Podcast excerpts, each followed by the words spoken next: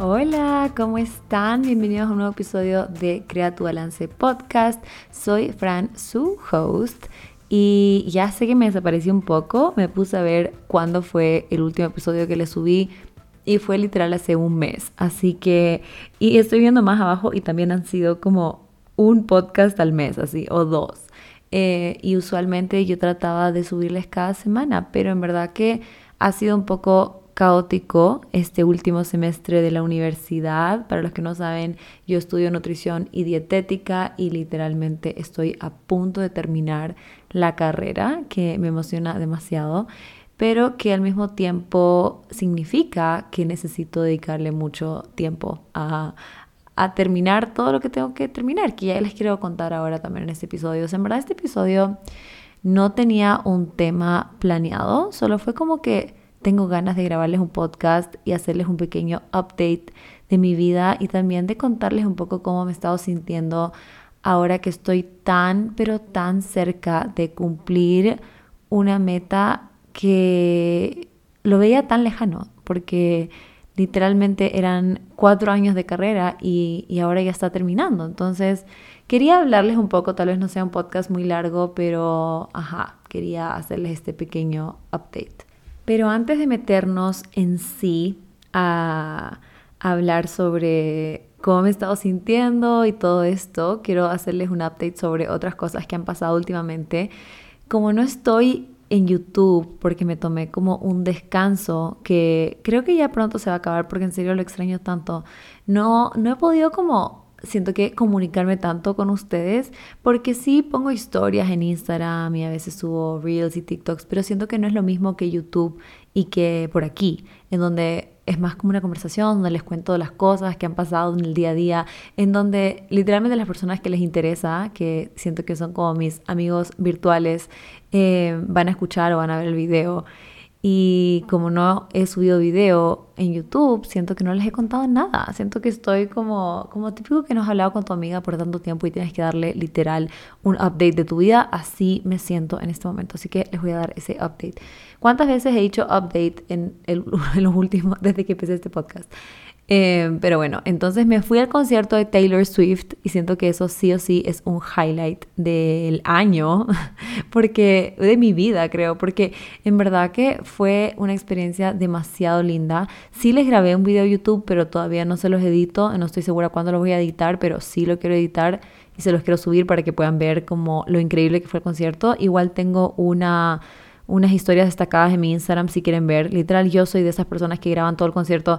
Siempre trato de decir como que voy a vivir el momento, pero siempre quiero grabar igual porque yo quiero volver a ver esas historias. O sea, literalmente las historias las puse en historias destacadas para mí, porque yo sigo volviendo a ver esas historias porque me encanta como revivir el momento. Pero en verdad sí estuve mucho en el momento, estuve presente.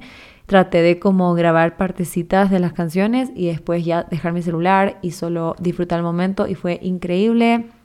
Fui con mi hermana Flo.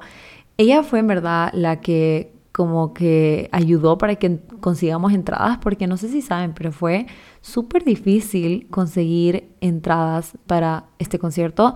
Literalmente se acabaron durante la preventa, que no era algo planeado, o sea, literalmente hicieron un código de preventa para que las personas que eran super fans pudieran meterse antes y pudieran elegir sus asientos, el concierto que querían, la ubicación, digamos, y todo eso.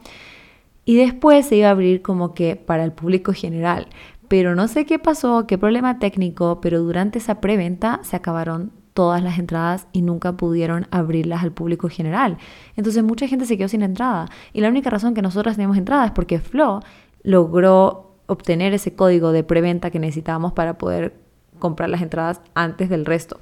Entonces fue una experiencia súper linda porque Flo es mi hermana que tiene, siempre quiero decir que tiene 15 años, pero ya tiene 18 ya está grande, pero ella ha sido como fan de Taylor Swift, yo creo que a partir de los 14, 15 años por ahí, pero yo he sido fan de Taylor Swift cuando yo tenía 14, 15 años y yo ahora tengo 28 años. Em, entonces es súper chistoso porque yo soy fan de su música, de la música de Taylor Swift de el principio, o sea, las canciones así viejitas, viejitas, viejitas. Yo las escuchaba cuando yo estaba en high school, o sea, en verdad que es como un full circle moment, o sea, porque me parece loco que una artista pueda ser tan buena en lo que hace que literalmente después de más de 10 años, creo que dijo 17 años, no estoy segura cuántos años, pero demasiados años en la industria de la música y todavía sea tan, tan, tan popular y que todo el mundo le encante. Em, es increíble para mí. Y, y entonces estaba súper emocionada por compartir esa experiencia con Flo. Yo me sabía mucho más de las viejas y de las nuevas, nuevas, nuevas que son como de su nuevo álbum. Y Flo se sabía todas, todas. O sea, se sabe las nuevas, pero también se sabe las viejas. Creo que ella fue la que me, retaba a mí por no saberme como alguna de las canciones de sus álbum que sacó durante la pandemia, porque no las escuché, en verdad. Para los que saben de los álbumes, los nombres, el Evermore y Folklore, yo no me sabía casi ninguna, o sea, me sabía las típicas que escuchaba de vez en cuando como el coro, pero no me sabía así toda la letra. Entonces Flo obviamente me dijo, aprende esta y esta y esta y esta. Y nosotros fuimos al concierto después de que ya había empezado creo que hace como un mes o tres semanas. Entonces mi TikTok estaba lleno de spoilers y yo no quería ver porque a mí me encanta que todo sea como sorpresa. Pero igualmente había visto como algunos de los vestidos que se puso, algunas canciones que iba a cantar. Entonces, pero igualmente fue una experiencia demasiado linda. Fue increíble. Yo nunca había estado en un estadio tan grande porque fue en Estados Unidos, fue en Texas. Y, ajá, o sea, era un estadio donde entraban 80 mil personas y estaba lleno, pero ni siquiera parecía que habían tantas personas porque todo estaba tan bien organizado, la seguridad, eh, la comida, los baños, todo, como que no parecía que era tan grande porque no habían filas gigantes ni, ni tanto tráfico, o sea, en verdad fue una experiencia súper como bonita, todo muy ordenadito, em, lo disfrutamos un montón, canté un montón, me encanta gritar, grité un montón. Em, lo que sí, les voy a contar un poco chisme, pero me parece como muy raro el ambiente un poco de, de como el resto de las personas que estaban ahí. O sea, era muy raro, habían personas que están súper emocionadas y gritando y cantando y después habían personas que estaban sentadas y después había personas que solo se paraban y se iban durante All Too Well. No sé si saben cuál es esa canción, pero esa fue y es mi canción favorita. Dura 10 minutos y las chicas adelante de nosotras se pararon y se fueron en esa canción. Y yo estaba como, ¿qué? ¿Qué pasó? Pero creo que tal vez hay situaciones en donde, bueno, son tres horas de concierto, o sea, sí cansa tal vez estar como todo el tiempo parada pero también solo me pareció como muy, muy raro y creo que de lo que he leído como en comentarios, em, si viniera Taylor Swift a Latinoamérica, creo que todas las personas estarían paradas y gritando y cantando todas sus canciones, aunque fueran tres horas. Pero aparte de eso, en verdad que lo disfrutamos muchísimo, nos disfrazamos o vestimos, no sé, es que sí parecía disfraz, porque eso sí siento que se tomaron muy en serio todas las personas y se disfrazaban de como alguna alguno de los outfits que se había puesto Taylor Swift en alguno de sus conciertos o como algo que representara uno de sus álbumes o algo así. Pero bueno, ese es mi pequeño como update del concierto que quería contarles. No sé si se escuchó, pero toqué el sorbete de mi agua, perdón. Eh, pero sí, solo quería contarles porque, no sé, me parece tan lindo. Y sé que hay personas por aquí que también les gusta Taylor Swift. Entonces, si quieren ir a ver eh, un poco de lo que fue el concierto, lo tengo en mi Instagram. Y próximamente voy a subir el vlog a YouTube. Em, y otro update que les quiero dar es sobre mi perrijo, Simba, que está gigante. O sea, no sé cómo explicarles lo grande que está. Yo obviamente lo conozco desde que nació, entonces me parece loco lo rápido que crece y creo que va a ser muy grande, que en verdad a mí me encanta porque a mí me gustan los perros grandes, me gusta, o sea, bueno, si han visto mis historias hace, o sea, me siguen hace tiempo, ya han visto a Toby y Lulu, son perros grandes y me encanta porque siento que son como peluches gigantes. Em, entonces sí quería que fuera grande, pero al mismo tiempo es como, ay no, está creciendo muy rápido. Y ha sido todo, digamos, una experiencia también, o sea, un aprendizaje con el Simba, porque hay muchas cosas que no sabía cómo hacer y creo que les contesto también en el podcast anterior sobre el perfeccionismo, de que yo quería tener como un plan perfecto de cómo criarlo, de cómo hacer que sea un perrito súper bien educado y en verdad que no, no ha salido así para nada. o sea, no, no hay forma de hacer un plan en este, en este aspecto porque cada perrito es tan diferente y va a necesitar algo diferente o sea, como que, a ver, otra vez voy a repetir eso. O sea, cada perrito va a tener quizás algo en específico en el cual tiene que trabajar más que otro perrito. O sea, por ejemplo, em, algún perrito va a tener que trabajar más en aprender cómo hacer pipí afuera y otro perrito como el Simba tiene que aprender a no ladrar cada vez que ve a una persona o perro o escucha algún ruido. Entonces son cosas que yo no podía anticipar y que no puedo decir como ya, semana uno le voy a enseñar esto, semana dos le voy a enseñar esto, sino que es un poco más de ir adaptándote, viendo qué es lo que le está costando y... Y algo que he aprendido mucho también es tener paciencia, o sea, es mucho paciencia. Yo no sé si hay mamás por aquí escuchándome, mamás de de verdad, no mamás de perros, pero yo creo que sí es una buena forma de como antes de tener hijos, como una mini prueba, porque en verdad que sí te mide tu paciencia. Y obvio que no estoy diciendo que es lo mismo tener un bebé que tener a un perro, pero sí siento que me ha puesto como a prueba en ciertos momentos de ver cuánta paciencia tienes y cómo vas a entrenarle y enseñarle las cosas con paciencia, con cariño, con amor, porque en verdad que yo no puedo y no quiero y de repente me dicen como que solo pégale, solo rétalo, solo déjalo encerrado en su jaula. Y yo como que no, es que no, porque yo no creo en eso, yo no creo en la violencia como para enseñarle a alguien o a, bueno, a un perro algo, porque siento que sí son muy inteligentes y sí pueden entender lo que tú quieres y lo que está bien, lo que está mal. Y solo necesitan poco de paciencia, o sea, el Simba ahora tiene tres meses y, eso es lo que me trato de recordar todo el tiempo, como que no pasa nada si todavía ladra, o sea, tiene tres meses, tiene tiempo, o sea, le puedo seguir enseñando que no ladre, que no ladre.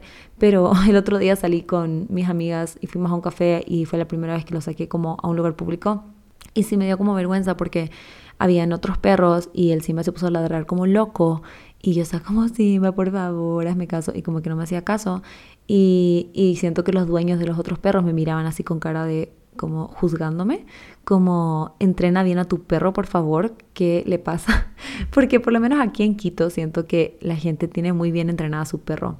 Y me acuerdo porque creo que con Lulu pasó lo mismo, en donde íbamos a un lugar pet friendly y Lulu ladraba a los perros y todos los perros eran como súper bien portados. Entonces, bueno, nada, o sea, estoy tratando de pensar que es un proceso. Voy a seguir, estoy viendo un montón de videos de YouTube Em, y practicando cómo hacer para que me haga caso, cómo hacer para que no ladre tanto en público, porque yo quiero llevar a Simba a todas partes, literalmente yo quiero que él vaya conmigo a cafecitos, que me acompañe.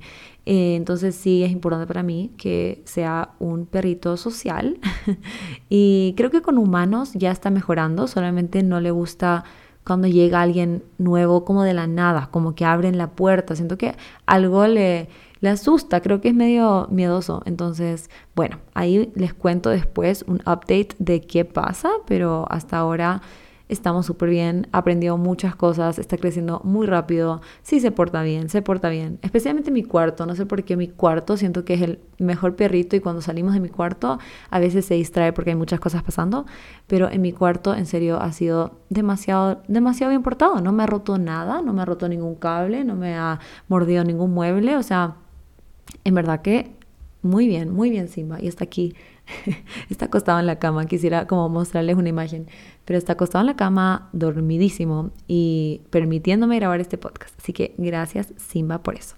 Ahora sí empecemos con el tema del podcast, que es que nunca es tarde para seguir tus sueños. Yo hice eh, un episodio, el segundo episodio de este podcast de la primera temporada se llama Nunca es tarde para seguir tu pasión. Em, y eso le quería poner a este, pero dije, no le voy a poner exactamente el mismo. Además que es muy diferente el enfoque em, o, lo que hablé en ese podcast es muy diferente a lo que estoy hablando en el de ahora. Entonces le cambié a sueños, porque creo que al final igual las dos cosas son como, no, no sé si sinónimos, pero creo que están muy relacionados. Y, y, la razón por la cual quiero decir que nunca es tarde es porque muchas personas me dijeron que sí era tarde. Incluso yo pensaba que sí era tarde por cómo ver cómo se mueve el resto de las personas alrededor mío y ver cómo debería, qué es lo que debería estar haciendo yo a esta edad en mi vida. Y sentía que era tarde, era tarde para mí empezar una nueva carrera de, desde cero a los 25 años, cuando a esa edad mis amigos ya están trabajando un par de años en algún lugar, están ya quizás a punto de casarse o incluso teniendo hijos. Y es como que yo, en vez de empezar a hacer todo eso, voy a empezar una nueva carrera. Y nunca me voy a olvidar de mi amigo que me dijo, como que, Fran, pero ponte a pensar, cuando te gradúes vas a tener 29 años y, y no quieres tener hijos antes de los 29 años. Y yo estaba como, no sé, porque tenía 24 creo cuando conversé esto con, con mi amigo. Y era como, o sea, sí, o sea, sí quiero tener hijos, pero no sé, no, o sea, era como tan confuso y es tan, em, hay tanta presión de como que tener que completar un timeline de las cosas eh, de una cierta manera, en donde simplemente a veces no aplica, no aplica, o sea, a veces tú no quieres hacer lo que todo el mundo está haciendo y lo que quizás hemos visto como normal, entre comillas, y quieres hacer otra cosa. Y, este episodio es para decirte, ya ahora que me faltan dos semanas o menos para terminar todo, para entregar mi tesis, para presentar, para ya literalmente graduarme, quiero grabar este episodio y decirte que nunca es tarde, en serio que nunca es tarde, o sea, estoy tan agradecida de la Fran de hace cuatro años que se lanzó a hacerlo, porque sé que no fue fácil y, y para los que no han escuchado quizás otro podcast en donde les hablo sobre esto, yo en verdad decidí querer estudiar nutrición mucho antes de hace cuatro años, sino que hace cuatro años ya me animé a hacerlo, pero si lo hubiese hecho hace seis años, ya hace dos años hubiese graduado. Entonces creo que al final solo estamos como posponiendo las cosas que realmente queremos hacer, nuestras pasiones, nuestros sueños, cuando no es necesario. O sea, lo hacemos por miedo, porque es normal sentir miedo y está bien sentir miedo. Y no estoy diciendo que se va a ir ese miedo, no estoy diciendo que literalmente un día vas a solo decir, ya no tengo miedo, así que ahora lo voy a hacer. No, la idea es que lo hagas con miedo. O sea, siente ese miedo, pero a pesar de ese miedo, hazlo. Y, y te lo digo ahora, que en serio ya estoy llegando a la meta final y sé que sí valió la pena, porque muchas veces me lo cuestioné y dije, ¿valdrá la pena? Cuatro años más de estudio cuatro años más de pagar la universidad, cuatro años más de tiempo de estar estudiando y de tener que hacer deberes y exámenes y todo eso. Y estoy aquí para decirte que vale la pena. Y yo estoy hablando específicamente de, de, la universidad, pero en verdad esto puede aplicar a lo que sea, lo que sea que has estado pensando, de como que será que lo hago, será que no lo hago, será que ya pasó el tiempo para hacerlo, será que estoy muy vieja, entre comillas, para hacer esto para empezar. Tenía que haberlo hecho hace cinco años, hace diez años. No lo piense de esa forma. Piensa que qué bueno que tienes esa idea o esa pasión o ese sueño en este momento, porque muchas personas a veces les cuesta más como que encontrar qué es lo que realmente le apasiona, qué es lo que realmente le apasiona, cuál es realmente su propósito, qué es lo que quieren hacer en su vida. Entonces, agradece que tienes esa chispita, esa idea, ese foco se prendió de lo que quieres hacer y hazlo, lánzate a hacerlo. Y obviamente puedes tener este lado racional de cómo pensar la logística y todo, cómo va a funcionar, y está bien, pero también hazle caso a ese lado emocional y lo que te mueve, porque por alguna razón tienes ganas de hacerlo y aunque parezca lejano, aunque parezca una inversión muy grande, si es que en serio te llama a hacerlo, hazlo. Y otra cosa que también es importante, perdónenme que estoy como siento que estoy hablando como de varias cosas, pero no tengo como un guion ni nada enfrente mío, solo estoy hablándoles.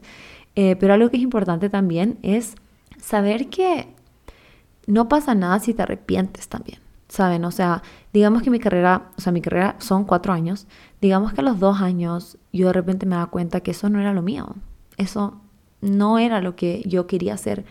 También es súper válido como que solo decir, bueno, esto no fue. Y, obviamente es fácil de decir porque, porque como que solo estoy diciéndolo, no es, no es algo que realmente me pasó.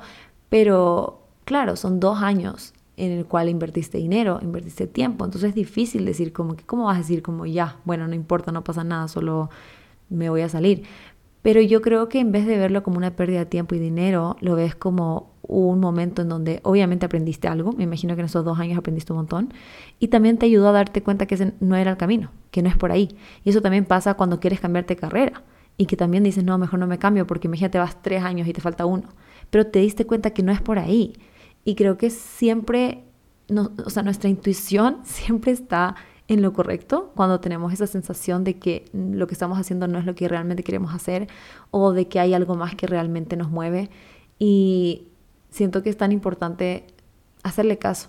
Y aunque no tenga tanto sentido como lógicamente, y sea como, no, pero es que debería terminar, me queda tan poquito. Creo que es algo que, que, en verdad que todo, como les digo siempre, pasa por una razón, todo pasa por algo.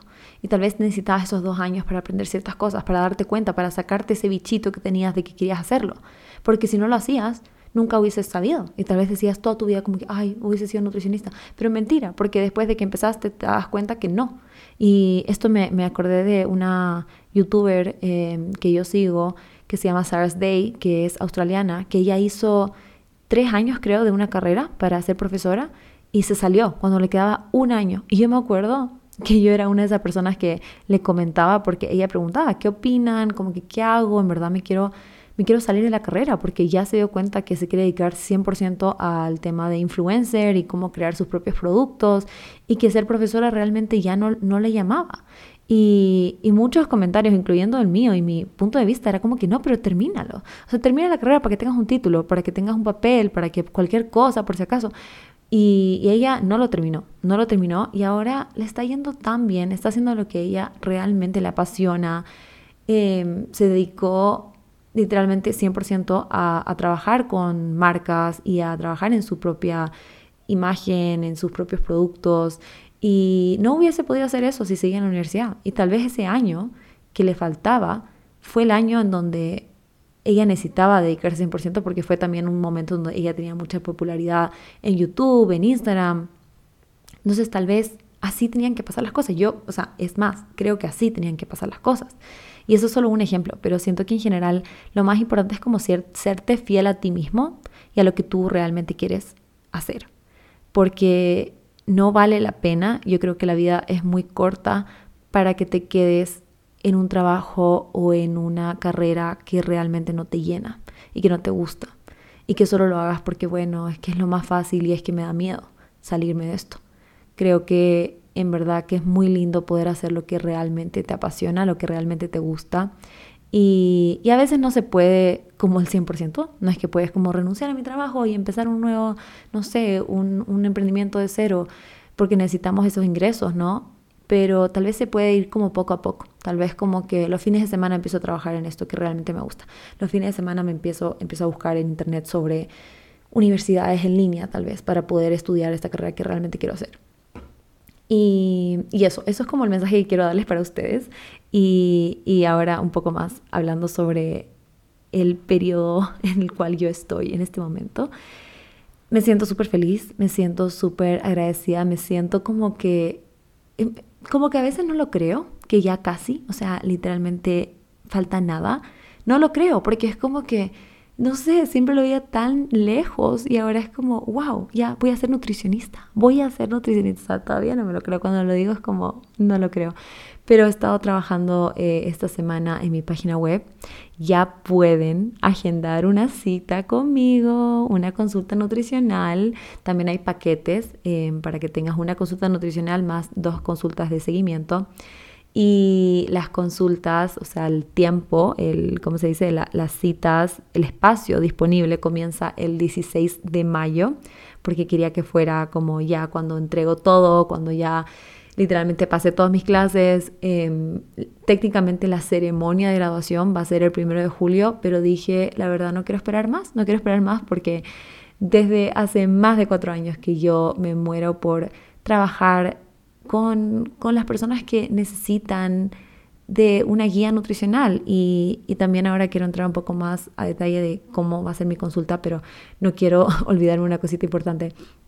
Y es que eh, por el mes de mayo, como de inauguración, y ustedes son los primeros a que les estoy diciendo esto, pero ya lo voy a anunciar también en Instagram, eh, pero por el mes de mayo tengo unos cupones de descuento como para inaugurar, para celebrar, para poder conocerlas a todas y todos, em, les, les, quise dar un cupón de descuento para las consultas nutricionales y para el paquete.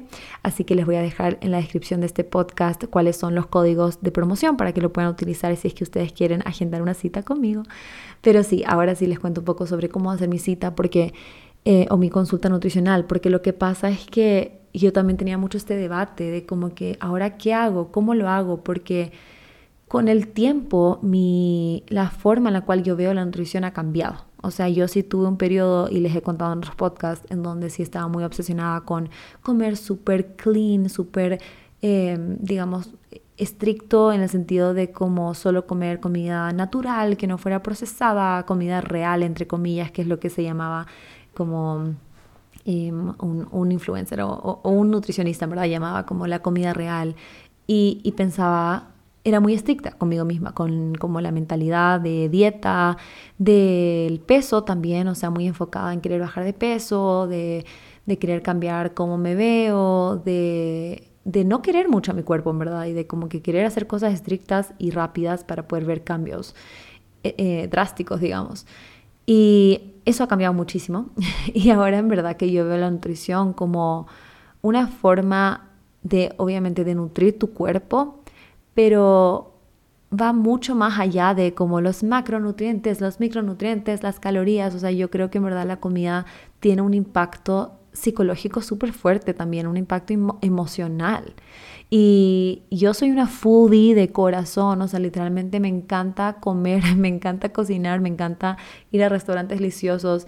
Entonces sé que la comida va mucho más allá de solamente gramos de proteína y carbohidrato y todo eso. Entonces yo estaba pensando como, ¿cómo lo hago para que mi consulta no tenga que hacer como una dieta que ni siquiera creo que van a seguir, porque las dietas son súper difíciles de seguir cuando te lo hace alguien más, porque esas personas usualmente no saben cómo es tu día a día, te mandan lo que sería ideal, digamos, la porción ideal de vegetales, porción de proteína, las calorías para ti, pero es muy difícil de seguir eso, especialmente si ya tienes como ciertas costumbres o ciertas formas de, comer y también dependiendo de tu estilo de vida, si es que trabajas todo el día, no tienes tiempo para cocinar, un montón de cosas que hacen que no sea realista muchas veces.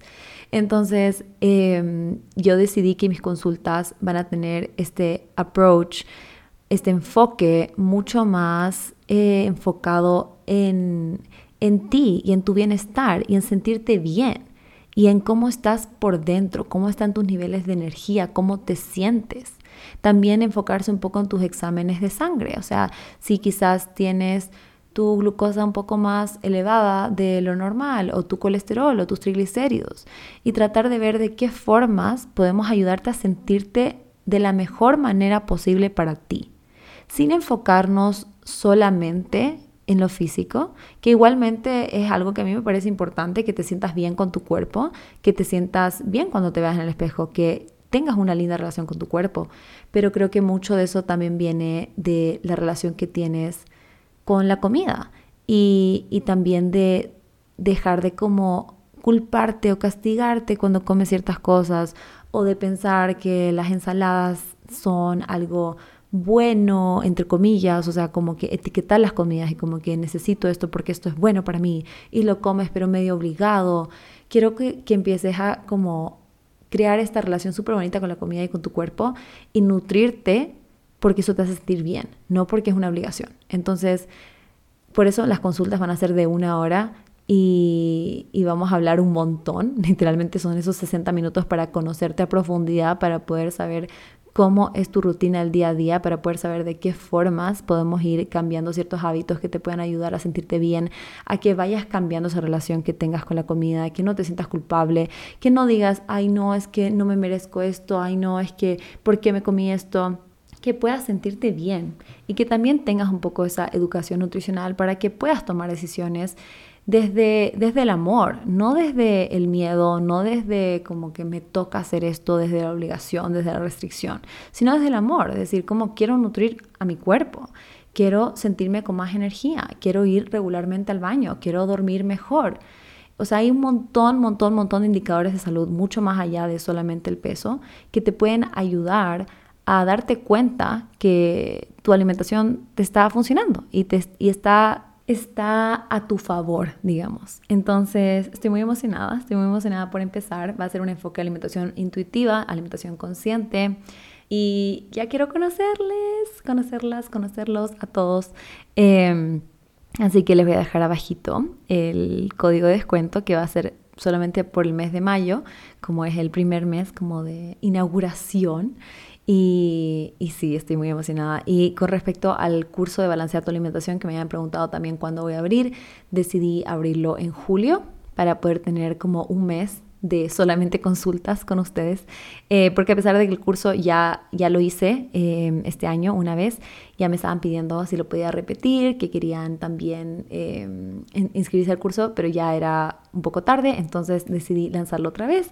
Así que estoy emocionada porque esta vez Balancea tu alimentación también va a incluir consultas nutricionales, porque quiero que sea más personal, porque la primera vez eran los módulos, era toda la información, eran los workbooks, pero sentí que me faltaba esa conexión. O sea, sentí que no, sí, obviamente tenían como formas de decirme como los testimonios y cómo se sentían, pero sentí que quería realmente hablar con cada uno de ustedes y poder saber cómo se sienten después de haber realizado el curso y, poder también ver los cambios y poder seguir en, contacto con ustedes, ¿no? Entonces creo que incluir esta parte de uno a uno va a ser hermoso, va a ser muy cool y también el curso se alargó, van a ser cuatro semanas en lugar de tres porque era demasiada información y era como un poco intensivo, entonces eso va a estar para julio, pero ya se pueden entrar, ya pueden inscribirse también a la lista de espera, donde van a recibir un código de descuento para entrar a ese curso también. Así que estoy muy emocionada, no saben, en serio es como wow, o sea, ahora voy a poder dedicarme 100% a crear contenido de nutrición, de, de, cómo balancear tu alimentación y, y, poder dedicarme 100% a eso, porque muchas veces me tocaba como dividir mi tiempo entre hacer mi tesis, que todavía no termino ya tengo que terminarlo, pero entre hacer mi tesis, entre tener exámenes, ir al hospital y todo esto, para ahora poder dedicarme 100% a lo que quería hacer. Así que estoy demasiado emocionada. Eh, no sé si se nota, pero estoy sonriendo, estoy feliz. y también, bueno, también retomar YouTube y todo, que yo les digo que en verdad me siento muy conectado con ustedes cuando lo hago. Y también el podcast, poder tener quizás un poco más de episodios como de temas nutricionales me cuentan ustedes si les interesaría, si les gustaría, también me pueden escribir si tienen algún tema en específico que les gustaría que hable en el podcast, porque sí quiero volver a hacer como episodios semanales. Así que eso, muchas gracias por escucharme. Em, espero que les haya gustado este update de mi vida y también, porfa, si es que tienes una pasión, un sueño, algo que estabas dudando en hacerlo, que este podcast sea como ese empujón que te faltaba para que te lances a hacerlo yo creo, creo en ti, sé que vas a poder lograrlo y sé que cuatro o cinco años después vas a mirar atrás y vas a decir, wow, qué bueno que lo hice, porque así me siento ahora yo. Así que eso, muchas gracias por estar aquí, gracias por escuchar y nos vemos en el siguiente podcast, siguiente episodio. Bye.